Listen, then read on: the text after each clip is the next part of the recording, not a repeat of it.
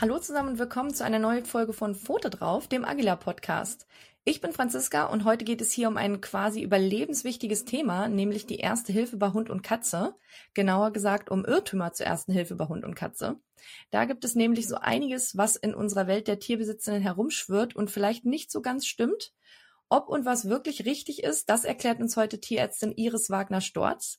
Iris hat an der LMU München Tiermedizin studiert und schon während des Schreibens ihrer Doktorarbeit gemerkt, wie viel Spaß es ihr macht, ihr Wissen an die Studierenden weiterzugeben. So hat sie nach erfolgreichem Abschluss dann entschieden, diese Leidenschaft zum Beruf zu machen und ist seitdem mit ihrem Tiergesundheitsportal fellomed.de, ihren Social-Media-Kanälen und mittlerweile auch mit Online-Kursen auf der Mission, Tierhalten im Internet mit hochwertigen und vor allem leicht verständlichen Tiergesundheitsinformationen zu versorgen. Für die Online-Kurse haben wir am Ende dieser Folge übrigens auch noch einen Rabattcode für euch. Also dranbleiben lohnt sich. Iris, ich freue mich sehr, dass du heute dabei bist und ein wenig rund um die Erste Hilfe aufklärst. Ich freue mich sehr über eure Einladung. Vielen Dank. Ja, ich bin ganz froh, wenn ich mein Wissen so viel wie möglich verbreiten kann und hoffentlich ganz vielen Tieren und ihren Haltern so auch helfen kann.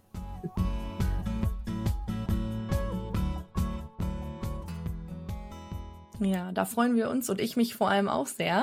Und ich glaube, da wird einiges, ähm, ja, ganz, ganz Wichtiges jetzt dabei sein. Dann legen wir auch direkt los mit dem lebenswichtigen Wissen. Irrtum Nummer eins lautet, bei Hitzschlag bloß kein Wasser über das Tier kippen. Was sagst du dazu?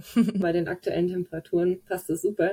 Und da ist leider tatsächlich einiges Falsches noch im Umlauf. Also ganz oft hört man, ja, bloß kein Wasser über das Tier lernen, ansonsten geht es in den Schock, zu viel für den Kreislauf und wirklich nur auf nasse Handtücher legen und ähm, ja, die Handtücher zwischen die Beine und in den Nacken. Und das hört sich auch erstmal total plausibel an, weil die Leute sagen, ja, ansonsten ähm, ziehen sich eben die Gefäße zusammen und dann können die ja keine Wärme mehr abgeben klingt total gut. Aber das Problem ist, wenn wir uns mal selber überlegen, wenn es uns so richtig, richtig warm ist, dann wollen wir uns auch keine Handtücher in den Nacken legen. Ne? Dann wollen wir uns halt abduschen oder in den See springen. Und letztlich ist es genauso auch bei einem Hitzschlag. Also wir wissen inzwischen ähm, aus, aus Studien aus der Humanmedizin und auch aus der Pferdemedizin, dass die Prognose einfach deutlich besser ist, wenn schnell gekühlt wird. Und das bedeutet eben dass das Tier möglichst schnell durchnässt werden sollte. Also wirklich bis auf die Haut mit kühlem Wasser. Also entweder mit einer Gießkanne übergießen oder unter die Dusche stellen, in den Brunnen tunken, in den See tunken. Ich meine jetzt nicht, dass man da Eiswasser drüber gießen sollte oder dass wir Eiswürfel in die Badewanne packen und das Tier dann da reinhalten. Also das ist dann doch zu viel für den Kreislauf, aber halt wirklich schnell runterkühlen und dann ähm, mit Luftzug weiterkühlen. Also sprich zum Beispiel ein Ventilator, wenn man einen hat, oder mit einer Zeitung Luft zu fächern oder im Auto eben die Klimaanlage voll aufdrehen oder die Fenster aufreißen. So kriegt man eben die schnellste Kühlung.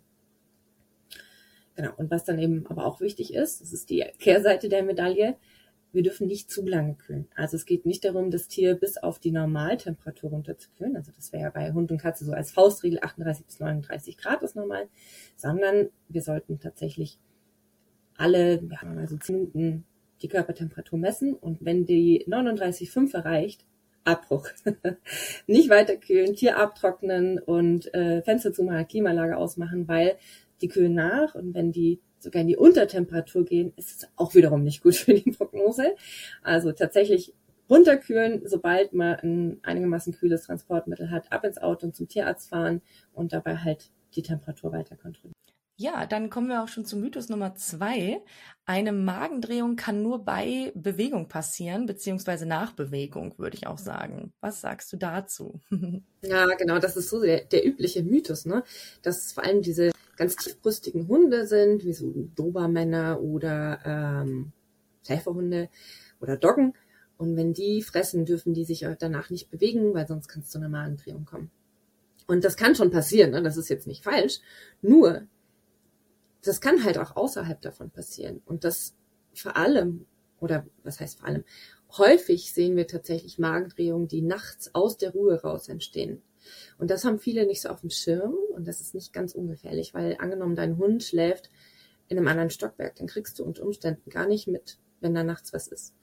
Ähm, das heißt, gerade so Hochrisikorassen wie eben Dogge etc würde ich eventuell tatsächlich nachts eine Überwachung einbauen. Also wenn ich, wenn ich halt wirklich sicher bin, ich würde das nicht mitkriegen, würde ich vielleicht Babyphone aufstellen oder einen Hundemonitor oder so.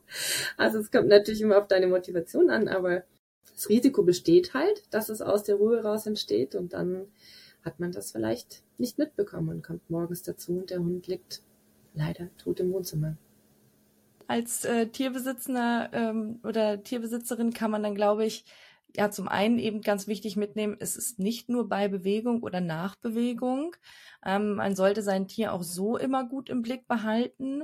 Insbesondere, wenn ich das jetzt rausgehört habe, die, ähm, die speziell gefährdeten Rassen mit einem tiefen Brustkorb sind das ja, glaube ich.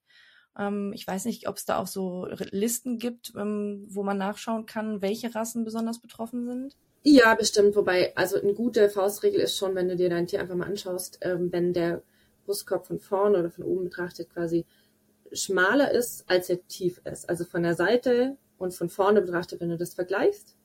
Bei so einem Labrador oder einem Golden Retriever zum Beispiel ist es ungefähr gleich, das ist rund. Und ähm, bei diesen Hochrisikorassen ist es eben schmaler als, als tief. Und ähm, das sind auf jeden Fall die gefährdeten und halt die großen. Wobei man muss auch da ein bisschen vorsichtig sein. Das ist auch so ein Mythos. Es kann theoretisch jeden Hund treffen. Jede Rasse, jedes Alter. Das ist eben nur, das Risiko ist höher bei diesen gefährdeten Rassen. Hm, okay.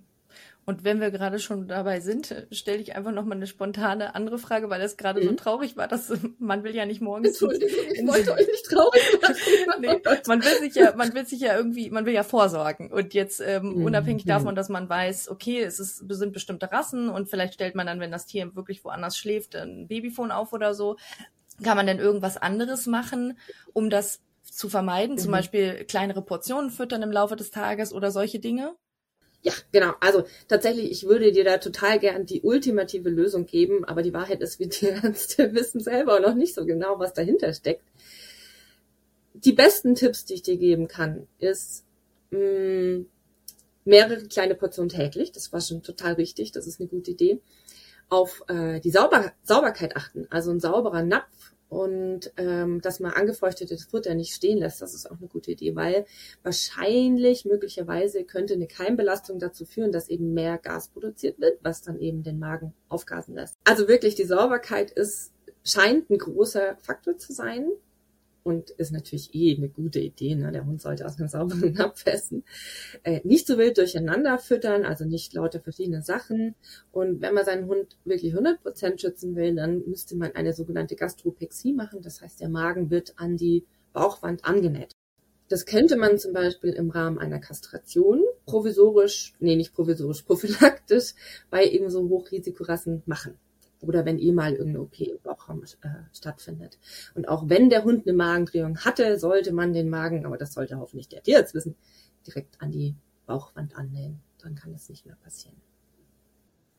Ansonsten, was manchmal gesagt wird, ein erhöhter Napf, das scheint aber laut manchen Studien sogar einen gegenteiligen Effekt zu haben. Also die Hunde scheinen öfter betroffen zu sein. Also das würde ich hm.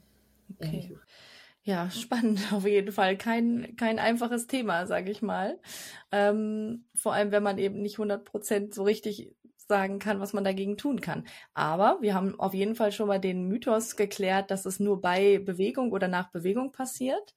Ähm, dann schauen wir uns nochmal den dritten Mythos an. Bei Verbrennungen Kühlpacks benutzen. Macht Sinn, quasi, ist der Mythos. ja, das ist tatsächlich einer meiner Lieblingsmythen in Anführungszeichen weil der sich auch so schön auf uns selbst übertragen lässt. Also ich kann mich gut dran erinnern, ich habe mal, ich war super schlau und habe Karamell gemacht und äh, der Zucker war in einer dunklen Pfanne und ich hatte einen dunklen Kochlöffel und ich habe nicht gesehen, ob der Karamell jetzt schon dunkel war. Und dachte, ich riech dran und bin gegen meine Lippe gekommen und hatte eine riesige Brandblase. Das war sehr schmerzhaft. und oh ich habe natürlich gemacht, was alle machen. Ich habe halt ein Eisberg draufgehalten. Ne? Ich glaube, das lernen die meisten von uns halt so zu Hause. Eisberg drauf, kühlen mhm. und dann wird es schon wieder. Scheint aber gar nicht so schlau zu sein.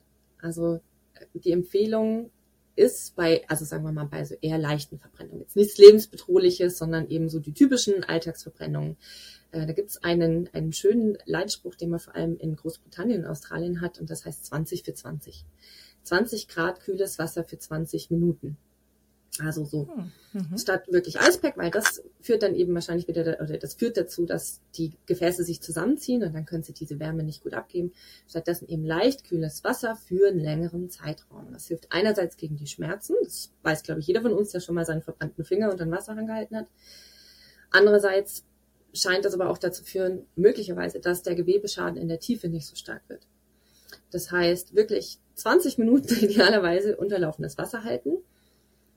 Allerdings wirklich nur die Wunde. Also die Pfote jetzt runterhalten oder das Bein oder wie auch immer, nicht das ganze Tier, weil ansonsten bei 20 Minuten kühlt das Tier aus. Klar, jetzt ist natürlich mhm. nicht jedes Tier so, macht da nicht so gut mit. Also wenn ich mir jetzt vorstelle, ich hätte meine Katze 20 Minuten lang unter Wasser halten müssen.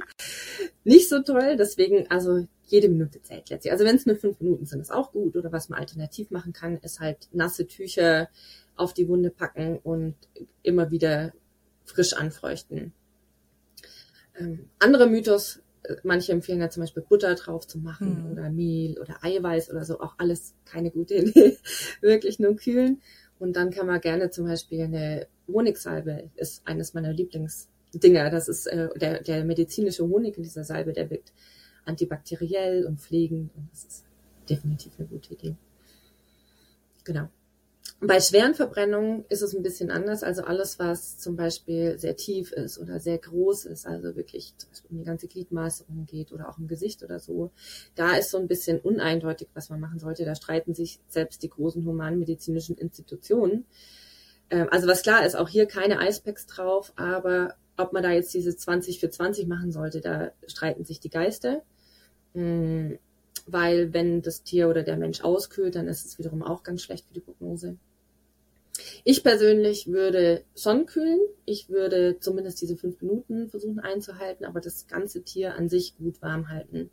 Außer wenn mein Tier in den Schock geht oder schon im Schock ist, dann würde ich wahrscheinlich darauf verzichten und direkt zum Tierarzt fahren und halt ähm, auf dem Weg mit Tüchern kühlen. Mhm. Du hast gerade gesagt, das ganze Tier gut warm halten. Also das ganze Tier warm halten und den Part, der verbrannt ist, kühlen. Cool the burn, warm the patient heißt es im Englischen. Also die Wunde kühlen, die Verbrennung oder Verbrühung kühlen und den Aha, Patienten warm okay. halten, weil ja, Untertemperatur immer schlecht für die Prognose. Und gerade bei starken Verbrennungen oder, oder großen ist das Schockrisiko sehr hoch. Und bei Schock ist ganz wichtig, dass der Patient warm gehalten wird. Mythos Nummer vier lautet, Hausmittel helfen bei Vergiftungen. Was sagst du dazu? genau, also es gibt ja wenn Hunde irgendeinen Schmarrn gefressen haben und auch Katzen, die Möglichkeit, das Tier zu Hause erbrechen zu lassen, da gibt es manche Hausmittel, oder auch Aktivkohle zu geben. So. Und das ist jetzt so ein bisschen, hm, grundsätzlich, ja, kann man das machen, es hat aber seine Einschränkungen. Hm, weil dieses, also äh, fangen wir mal an mit dem Erbrechen lassen, ja? Wenn dein Hund jetzt sagen wir mal Schokolade gefressen hat oder so, das kann man schon machen. Es gibt Mittel, es gibt zum Beispiel Wasserstoffperoxid. Damit kann es diese Wirkung haben, dass der Hund erbricht. Das Problem ist aber, das wirkt halt nicht super zuverlässig und das kann halt zu Verätzungen in der Speiseröhre und den Magen und den Dünndarm kommen. Ja, das ist halt ein Oxidationsmittel, das stark ätzend wirkt. Der Tierarzt nimmt dafür was anderes. Der Tierarzt hat ein Mittel namens Apomorphin. Das führt nicht zu diesen Verätzungen. Das wirkt total schnell. Der kriegt eine Spritze, spuckt hoffentlich alles wieder aus, kriegt ein Gegenmittel und alles ist gut. Das ganze Zeug, was der Hund gefressen hat, ist hoffentlich aus dem Magen-Darm-Trakt raus und wird nicht weiter in den Körper resorbiert. Das Problem ist, dieses Erbrechen lassen macht nur innerhalb von ein bis zwei Stunden Sinn. Wenn man jetzt also sehr weit weg ist, im Wandern in den Bergen oder man wohnt irgendwo, wo es halt leider inzwischen keinen Notdienst mehr gibt, dann könnte es vielleicht schon Sinn machen. Also Fazit quasi, eigentlich nein, in Notsituationen vielleicht dann halt doch. Ich würde aber immer vorher mit einem Tierarzt sprechen und wenn ich eben keine reich, weil es keinen Notdienst gibt, gibt es auch spezielle Hotlines. Ähm, da gibt es in den im englischsprachigen Raum gibt's spezielle für Hunde und Katzen oder für Tiere generell. Äh, wenn man Englisch spricht, kann man die sehr gut nutzen. Ansonsten in Deutschland kann man auch den Giftnotruf wählen ist aber halt fraglich, ob man da drankommt quasi. Also Tiere werden zweitrangig behandelt und die Frage ist, ob derjenige, der da sitzt, Ahnung von Tieren hat. Kann man aber machen. Genau, bei Katzen übrigens gibt es keine sicheren Hausmittel. Also Katzen, kein Wasserstoffperoxid, keine irgendwie, was man manchmal liest, Salzlösung oder so. Bitte nicht einfach zum Tierarzt fahren, selbst wenn er vielleicht weg ist. Das zweite, was äh, als Hausmittel empfohlen wird, ist Aktivkohle. Und Aktivkohle ist schon ziemlich cool, weil die wirkt quasi wie so ein Schwamm, der all diese giftigen Substanzen binden kann und dann können die eben nicht in den Körper aufgenommen werden. Und das machen wir Tierärzte auch. Also auch Tierärzte arbeiten mit Aktivkohle. Das macht nicht bei allen Vergiftungen Sinn. Zum Beispiel bei Frostschutzmitteln oder Säuren funktioniert das nicht, aber bei Schokolade zum Beispiel schon. Aber der Nachteil ist hier, man braucht eine echt hohe Dosis. Also man braucht ein Gramm pro, pro Kilogramm Körpergewicht. Das heißt, bei so einer 4 Kilogramm Katze braucht man von diesen handelsüblichen 250 Milligramm Tabletten halt 16 Stück. Und bei einem 10 Kilo Hund schon 40. Und, und bei einem 38 Kilo Hund wie meiner Hündin braucht man dann offensichtlich wirklich extremst viel. Okay. Ja, kannst du dir mal ausrechnen. Also ja, das kann schon Sinn machen, aber wie du sagst, das ist halt nicht wenig und das musst du erstmal in dein Tier reinkriegen. Also das üblicherweise mischt man das mit Flüssigkeit und dann kann man es mit Futter geben oder halt über eine Spritze ins Maul, aber da muss man halt wieder aufpassen, dass das Tier das nicht einatmet und so. Das heißt, ja, muss jeder ein bisschen selber wissen, ob das zum Beispiel jetzt für die Hausapotheke Sinn macht. Wenn der nächste Tierarzt jetzt nicht so weit weg ist, würde ich es lassen. Also der Tierarzt kann das halt über eine Magensonde geben und dann ist es schneller dort, der kann die richtige Dosis nehmen, das ist sicherer und so weiter. Der kann dann auch ein Abführmittel noch hinterhergeben, damit das dann wirklich bestmöglich funktioniert.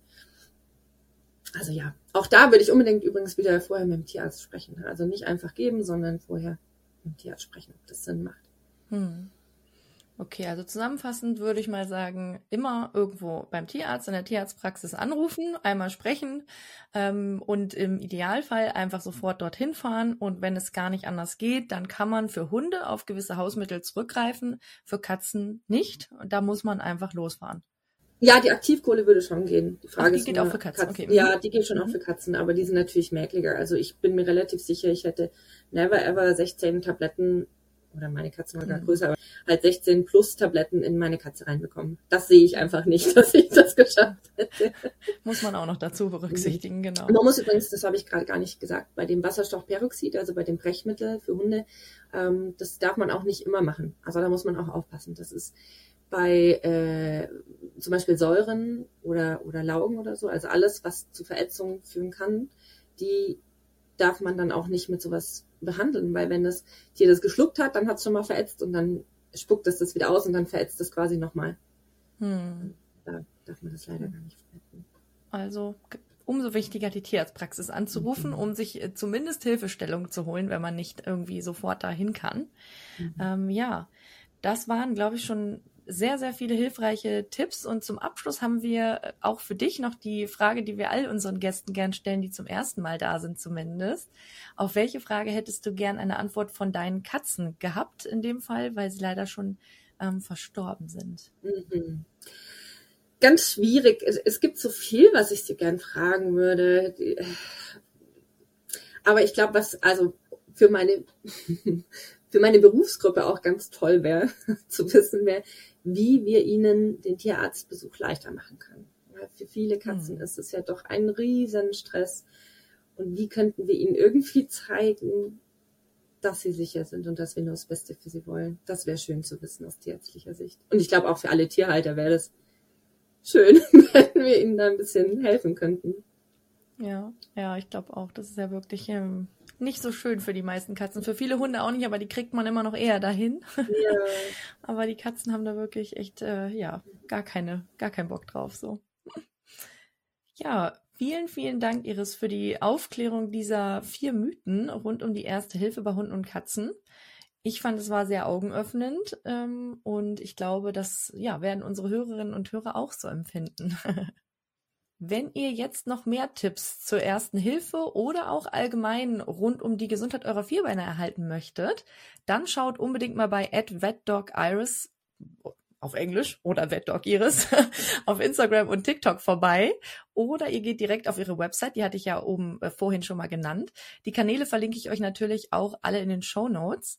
Apropos Website, dort findet man ja auch deine neuen Online-Kurse, Iris. Und wie am Anfang der Folge versprochen, gibt es jetzt noch einen Rabattcode für euch. Mit Agila10 bekommt ihr 10% Rabatt auf den Preis für diese hilfreichen Kurse. Denn zu wissen, wie man seinem vierbeinigen Liebling im Notfall helfen kann, ist sicherlich nicht nur beruhigend, sondern eben auch für die Vierbeiner oft überlebenswichtig. Also schaut doch mal vorbei, ob da vielleicht was für euch dabei ist und ihr das buchen möchtet. Genau. Noch mehr Infos rund um die Gesundheit von Hund und Katze gibt es auch in unserem speziellen Bereich auf www.agila.de slash Tiergesundheit. Und wenn der Liebling dann doch mal in die Tierarztpraxis muss, kann eine Tierkrankenversicherung natürlich auch gegen hohe Kosten schützen. Infos zu unseren Tarifen findet ihr ebenfalls auf unserer Website. Ja, ich freue mich, wenn ihr zu unserer nächsten Folge am 31. August wieder einschaltet und wünsche euch bis dahin einen tollen Sommer mit euren Vierbeinern. Tschüss!